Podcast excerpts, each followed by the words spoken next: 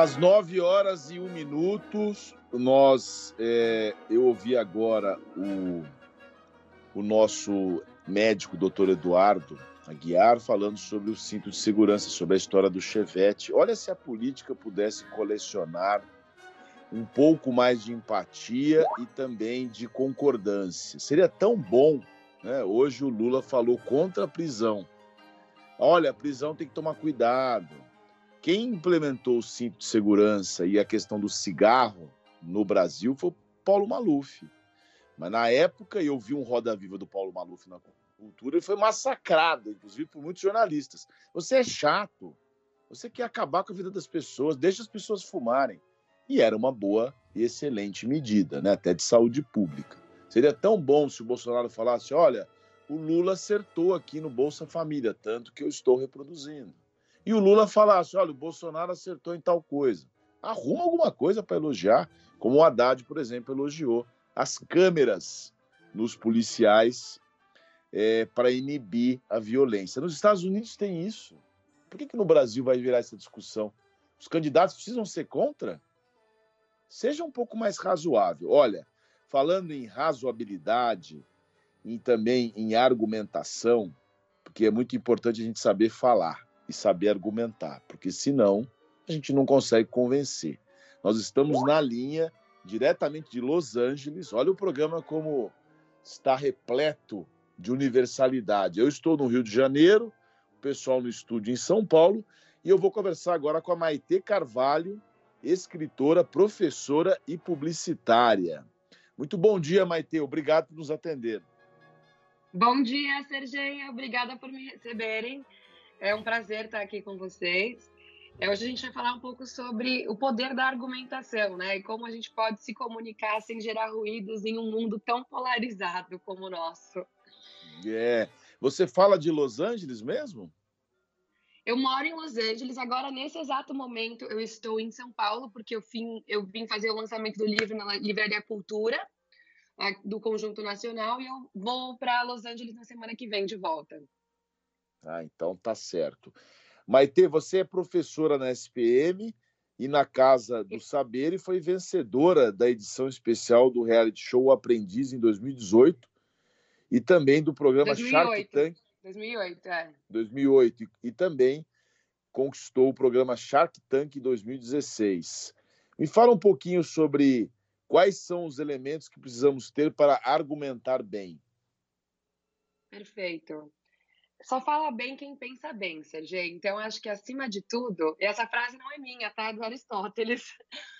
É, antes de falar bem, é preciso organizar e estruturar o seu raciocínio de uma forma lógica, de uma forma cognitiva mesmo, né? Muitas vezes você vê a pessoa que não formou a própria opinião, ela começa a debater ou sustentar uma narrativa que ela se perde, né? Então, acho que o primeiro passo é você entender é, de uma forma você consigo, o que você quer dizer? Você quer informar?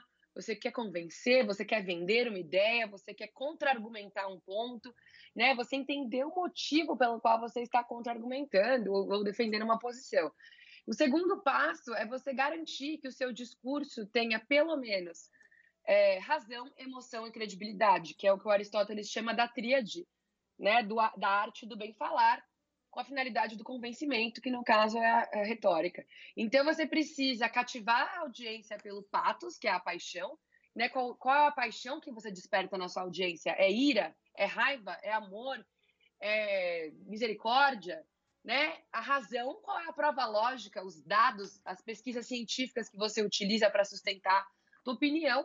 E por último, mas não menos importante, o ethos, que é o seu, a sua credibilidade né? Quem é você? O que, você já fez na vida que, eu, que me prova que eu posso confiar na sua opinião sobre isso, né? Muitas vezes a gente vê um discurso lindo, emocionante, recheado de dados, mas porque a gente não compra o ethos, a credibilidade do orador, a gente fala, ah, não sei se eu vou acreditar nisso não.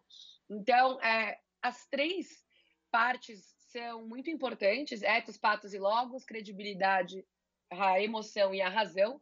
E se você conseguir passar por esses três aspectos você tem uma chance de ter um discurso muito mais persuasivo na hora de argumentar ou de defender suas ideias e ideais, sejam elas no mundo corporativo, sejam elas numa discussão política, sejam elas a discussão de qual restaurante que vocês vão jantar hoje à noite. Então, você no, no seu livro Ouse Argumentar, comunicação assertiva para sua voz ser ouvida, que tem inclusive prefácio do Leandro Carnal, que é nosso colega aqui da cultura, você é menciona é que. Como? Leandro Carnal é demais, eu sou fã do é Leandro. Demais, Fiquei muito é, honrado nós com esse prefácio. Fãs. A gente conversou com ele aqui também já no programa. Tem uma passagem no livro que você fala: você só será livre de verdade quando tiver a coragem de ser detestado. Você fala, você faz um convite à pessoa: seja irreverente. Nesse contexto de polarização e de tensão nos diálogos, tem gente que briga em família, não consegue nem mais falar. Como é que você consegue Como é que você consegue conciliar essa coragem de ser detestado, que tem gente que não precisa ter menos coragem, né? Com essa, com essa situação de hoje. Se, se você continuar a leitura, você vai ver que tem um capítulo que chama Quando Não Há Debate. E, e o meu conselho é: existem algumas brigas que não valem a pena serem compradas. Então, quando você, tá, você se depara com uma discussão com um negacionista, um anticiência, um terraplanista, um adorador fervoroso de um determinado político. Com essas pessoas, não vale a pena engajar. Né? Porque, segundo Freud, quando ele fala sobre o discurso do mestre é, e essa horda primitiva, a, a, a, busca pelo pai primeiro, muitas dessas pessoas elas estão buscando o sentimento de pertencimento. Então, ela vira um terraplanista, não porque de fato ela acredita que a Terra é plana, mas porque ali ela tem um grupo né? É um efeito de psicologia de massas. O Reichmann fala disso no fascismo nas psicologias de massas. Então, é, em alguns momentos, vale mais a pena silenciar-se, quando o silêncio for uma escolha e não uma coação. Silenciar como escolha e não ser silenciado ou silenciada são diferentes. Existe muita potência no silêncio. O silêncio comunica muito. Então, em determinados casos, eu te diria: escolha suas batalhas silencie porque não vale a pena. Agora, quando eu falo da coragem de ser detestado, detestada, principalmente para o recorte de gênero das mulheres, que muitas vezes tem uma, uma necessidade no mercado corporativo de, de alguma forma, buscar essa validação por conta da socialização do gênero, que é uma socialização que nos dociliza, que nos diz que devemos sentar de perna fechada, agradar, ser subserviente, é ali que eu provoco essa questão, porque Muitas vezes a gente deixa de dar uma opinião porque a gente não quer, a gente não quer ser insubordinada, irreverente, má, geniosa, cheia das opiniões, né?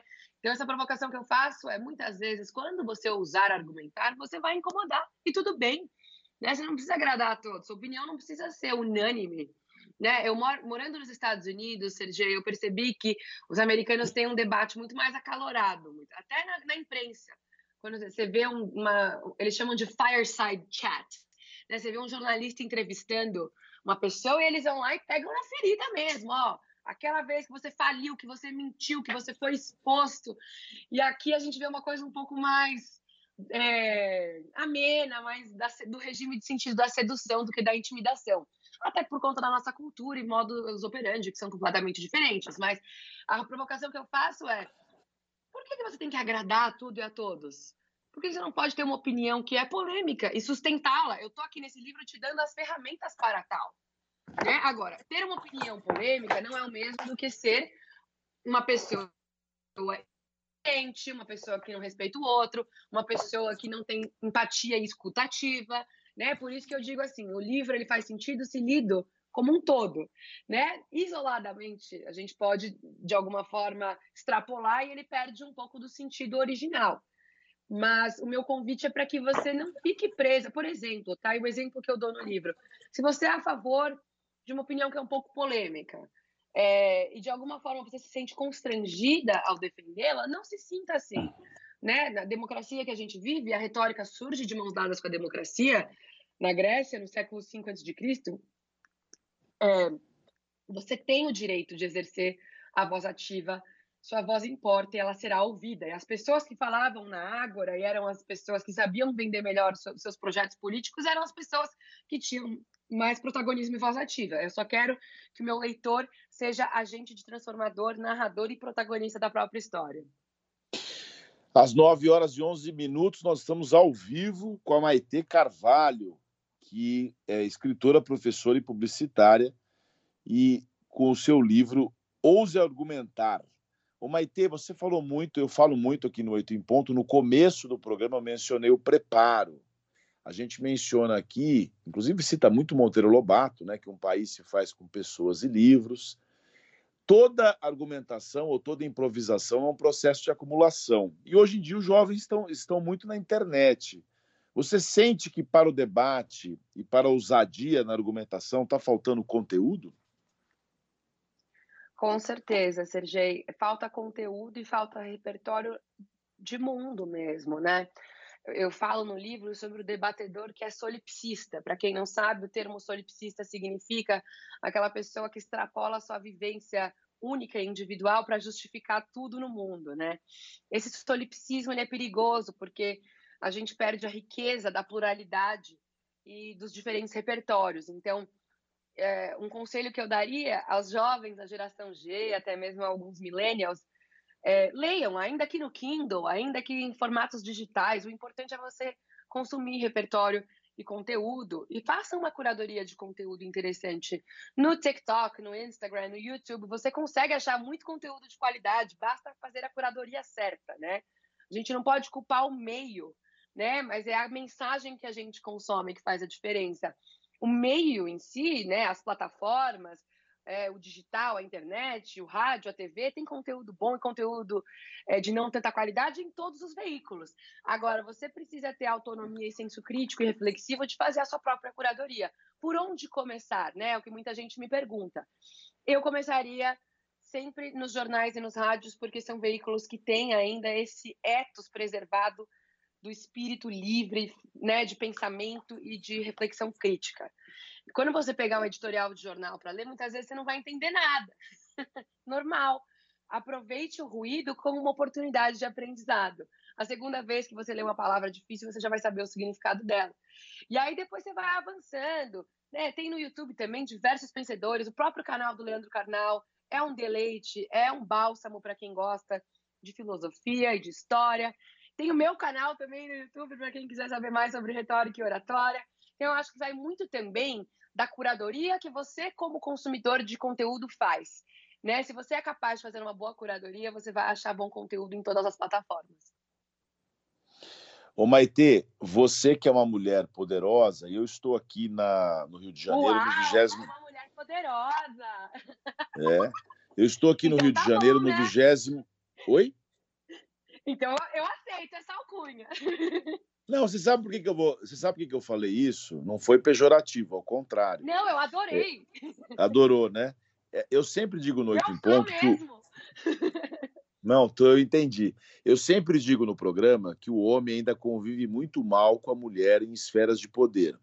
E poder que eu digo seja financeiro, intelectual e até de beleza. É uma questão do machismo estrutural. E no livro, Sim. você fala mais da metade dos homens, você cita aqui um índice, né, de é um índice, acho que da consultoria Cantar, né? Mais da metade dos Isso. homens não quer ver uma mulher líder. E eu estou aqui no 20 fórum, 21º Fórum Empresarial de Líderes aqui no Rio de Janeiro. Eu estou aqui com pessoas como a Simone Morato, que é a presidente do Safra nos Estados Unidos. É uma mulher forte. A Débora Medeiros, que preside o líder Energia, e a Célia Pompeia, que é diretora do LID. É isso mesmo ainda? A mulher tem que lutar muito contra esse, com essa discriminação? Sergei, infelizmente, sim. Mas mulheres como as quais você citou, eu mesma e muitas outras que, apesar de não terem ah, os holofotes, estão lá fazendo micro-revoluções no seu microcosmo, eh, lutam todos os dias para mudar essa realidade. É muito difícil, por conta da nossa socialização e do machismo estrutural, como você bem citou, eh, muitas vezes para os homens enxergarem uma mulher num cargo de poder uma figura de autoridade. E isso eh, não é simplesmente um viés cognitivo ou esse efeito desse machismo estrutural tem a ver também com a história, a história com H maiúsculo. A mulher como indivíduo, ela não tinha acesso aos direitos individuais, civis e políticos até começo do século passado. A gente não podia ser casada, não podia comprar um imóvel, ela não existia como indivíduo, a não ser se tivesse um homem para responder por ela. Então, é, isso a gente ainda sofre resquícios desse preconceito, mas eu sou uma otimista, uma otimista realista, porém otimista. E eu acredito que essas mulheres que você citou, eu mesma e muitas outras, né, em comunidades, em cantos de todo o Brasil e fora do Brasil, estão ocupando espaços de poder e transformando essa realidade. Eu acredito que é possível, mas precisa de uma provocação de ousadia, porque enquanto a gente buscar validação e pertencimento e essa necessidade de, de alguma forma, é, pertencer, que eu falo no, no, no, livro, né? Muita gente fala assim, as mulheres não têm autoconfiança. Eu discordo. A nossa socialização destruiu a nossa autoconfiança. Então a gente fica buscando por reconhecimento e pertencimento. Quando eu faço a provocação da coragem de ser detestada, é sobre isso que eu falo tá tudo bem não ser unânime. Você não Entendi. vai agradar a todos. E ok. Olha, certas pessoas, Sergio, eu até diria que não agradá-las é um termômetro de sanidade. Você sabe que eu, eu fico impressionado. Eu fico impressionado como alguns machistas falam assim: ah, a mulher é importante no debate, que ela traz uma leveza, a mulher traz uma doçura, sempre essa coisa um pouco né, menor. Agora eu te pergunto: até uma provocação. Como a argumentação passa muito pela zona do coração, pelo emocional, e aí um outro preconceito também, a mulher ela, ela vem dramática tal. Quem é que argumenta melhor, a mulher ou o homem, hein? Eu diria, parafraseando Paulo Freire, que diz que não existem saberes maior, melhores, existem saberes diferentes. Homens e mulheres debatem de forma diferente, muito por conta da sua socialização. Então, assim, assim como eu acredito que não existe um saber maior ou um saber menor e apenas saberes diferentes, eu diria o mesmo para, para a argumentação. E acredito que a emoção, muitas vezes, ela é subestimada. Né? O Aristóteles, em retórica, cita 14 paixões. A ira, a cólera, o amor, a temperança, a fraternidade, o sentimento de misericórdia, eles são poderosos aliados para cativar uma audiência. Sem paixão, você não atravessa o coração de quem está te ouvindo, do seu interlocutor. Então, acho que se utilizada com parcimônia, tanto por homens quanto mulheres, a paixão ela é vital para você atravessar o coração da audiência e cativar o seu interlocutor. Agora, você também não pode ter só um discurso do patos, do, da emoção. Você precisa de uma dose de razão e uma dose de credibilidade no seu discurso. Então, é saber dosar. Né? E eu acho que a gente vive num mundo tão polarizado que muitas vezes ele acaba levando para os patos extremos, para as paixões extremas. Saber ouvir e escutar é essencial para que a forma como você reage a uma discussão não seja uma forma é, você reagindo a um trauma de infância, elaborando um problema seu sendo projetado no outro. Você não é o outro, a argumentação não é um jogo de comparação. Ouça, esteja aberto à discussão, né? Então, somente depois você contra-argumenta. Isso é algo que eu falo bastante. Eu vejo hoje em dia muitos debatedores que só apenas falam, eles não escutam o outro. E assim a gente perde, a nossa democracia perde, é, nós, como seres humanos, perdemos, porque vivemos nesse solipsismo absurdo. Então, essa é uma provocação que eu faria. Você deve argumentar, mas você deve ouvir, acima de, mais, é. acima de tudo. Hoje nós temos aí trocas, né? Como você falou do, do Freire, eu, eu parafra, parafraseando Fernando Pessoa, que ele dizia no livro Desassossego que, na verdade, o diálogo é, parece mais um monólogo de dois, e as pessoas é. não, não ouvem, né? Cada um conta a sua história, parece briga de casal, né? A pessoa fala, mas você não me ouviu, você não prestou atenção em nada do que eu disse. Estão apegadas quase como um fetiche nos seus próprios argumentos, né? Não seja essa é. pessoa. Quando você cria um fetiche com o seu próprio argumento, é, é, o começo do fim, porque aí você já criou uma noção é, de de um é, como que eu posso traduzir attachment, um apego, vai, a, a uma crença, aí já era, porque você não yeah. É. está disposto a mudar de opinião. E assim, a pessoa que não está disposta a mudar de opinião, ela já morreu e não sabe. É, e vira uma, vira uma, vira uma flagelação mútua também, né? Quase que um esporte diário das duas pessoas que parece que vão lá para brigar. Maite, você fala. de opinião. Eu, eu é. aconselho é. a todos que estão nos ouvindo a mudarem de opinião sempre. É, você, inclusive, tem um capítulo do livro que você menciona: palavra é ação e pode gerar mudanças no mundo. E é, é isso que a gente acredita aqui no Oito em Ponto, que teve a honra e a alegria de receber a Maite Carvalho, escritora, professora e publicitária, que lança o seu livro Ouse Argumentar comunicação assertiva para sua voz ser ouvida. Fala um pouco, Maite, para encerrar, agradecendo a sua participação, onde que vai ter algum evento de lançamento do livro em São Paulo ou em algum outro lugar? Conta para nós. Perfeito, obrigada por me receberem, foi uma honra. Teve na segunda-feira passada, na Livraria Cultura do Conjunto Nacional, porém você pode encontrar meu livro é, nas plataformas digitais, todas as principais livrarias do Brasil, o lançamento da editora Planeta, com prefácio do Leandro Carnal. Então, é, nas minhas redes sociais, eu estou no Instagram como Maite, com Y Carvalho, S no final. Você pode achar o link na minha biografia para comprar o meu novo livro. Foi uma honra estar aqui com vocês. Uma boa semana e uma ótima sexta-feira para todo mundo que está ouvindo a gente. Para você também, Sergei. Um abraço, obrigado.